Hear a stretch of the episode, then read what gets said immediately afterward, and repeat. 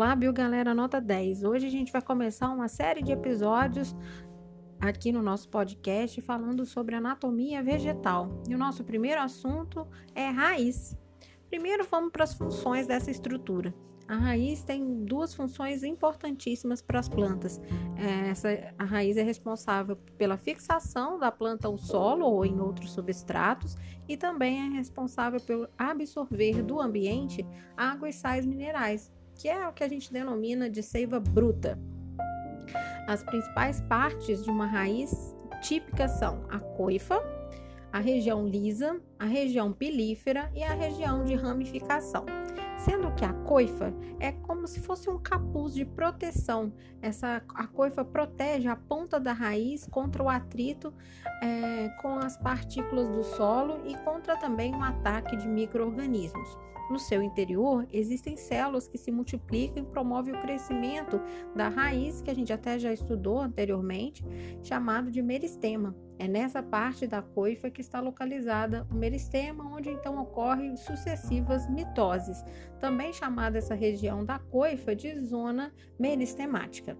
Já a região lisa ou de crescimento ou alongamento é onde ocorre então o alongamento das células, resultando no crescimento da raiz.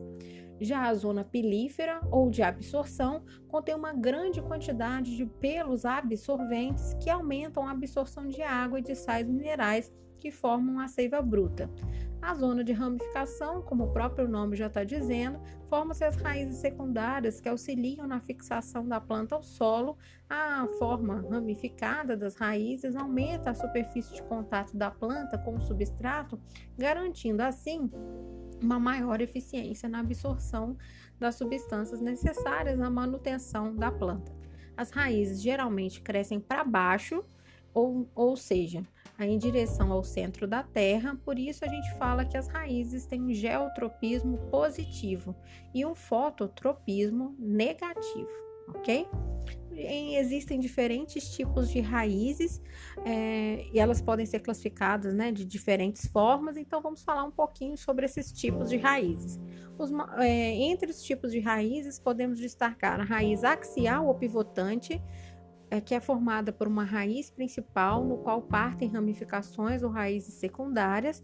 É um exemplo típico de plantas eudicotiledôneas. Já a raiz fasciculada ou encabeleira é formada por numerosas raízes finas e de mesmo tamanho, típica, por exemplo, das monocotiledôneas, como o milho.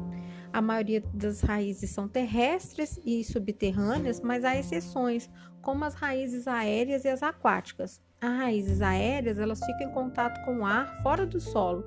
Em geral, além de fixação, em alguns casos, ela ajuda no suporte é, do hospedeiro e também permite trocas gasosas em solos pobres em oxigênio. Já raízes aquáticas, como o próprio nome já diz, são raízes que ficam mergulhadas na água. As adaptações das raízes também permitem a manutenção das plantas em situações especiais, auxiliando então a sobrevivência dos vegetais. Por exemplo, as raízes tuberosas, que atuam como órgãos de reserva de alimento. É o caso da cenoura, da batata doce, da beterraba, da mandioca. Já as raízes escoras são raízes que aumentam o suporte em solos que não são muito estáveis, em solos instáveis, como por exemplo as raízes presentes no mangue. No mangue também é característica as raízes respiratórias ou pneumatóforas, que são raízes que aumentam a absorção de oxigênio, atuando então na respiração das raízes.